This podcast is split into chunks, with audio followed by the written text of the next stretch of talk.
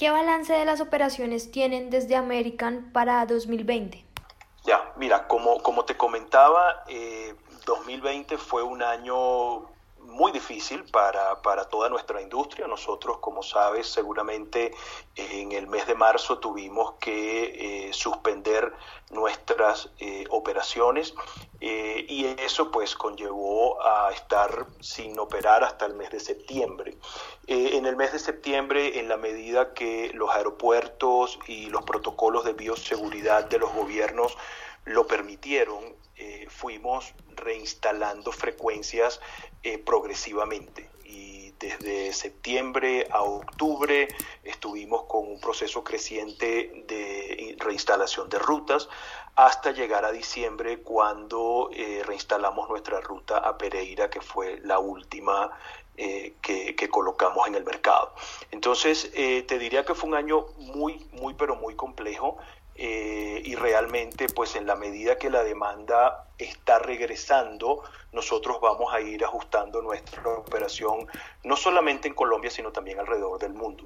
Entonces en, Colombia por ejemplo, este aumento que anunciamos ayer, anunciamos ayer de capacidad eh, de 160% comparado con el 2019, eh, pues obviamente demuestra la, la, apuesta que estamos haciendo por, por el país y la demanda que hemos visto en este mercado. Ok, perfecto. Bueno, eh, también vi una cosa interesante y es que van a como a migrar a los aviones de fuselaje amplio, ¿verdad? Entonces, ¿cómo es este proceso? ¿Van a añadir más aviones? ¿Van a reemplazar los que tenían? ¿Cómo es? A ver, em, operativamente nosotros en diciembre de 2020 trajimos eh, en la ruta Bogotá-Miami un Boeing 777 con capacidad para 273 pasajeros o sillas, eh, mayor capacidad de carga.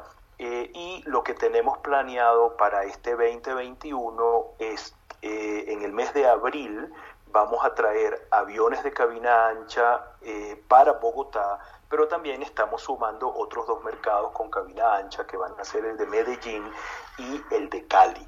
Entonces, para ponerlo en detalle, si miramos la operación de abril, nosotros en Bogotá vamos a tener tres aviones de fuselaje ancho, dos cubriendo la ruta de Miami, uno va a cubrir la ruta Dallas-Bogotá y luego en Cali y en Medellín vamos a tener Boeing 787 eh, cubriendo la ruta Medellín-Miami y Cali-Miami. Ok, o sea, en total más o menos cuántos aviones serían? Eh, en total van a ser cinco aviones de cabina ancha, de fuselaje ancho. Okay. ¿Y Tres en Bogotá y uno en Cali y uno en Medellín. Ok, y esos son los que les van a permitir aumentar la capacidad en 160, ¿sí? Eh, sí, eso nos va a potenciar la capacidad a 160 en adición a otras cosas que estamos haciendo que voy a aprovechar de comentártelas. Eh, nosotros, si, si yo pudiera segmentarte el crecimiento que nosotros vamos a tener en los próximos meses, te lo describiría de la siguiente manera.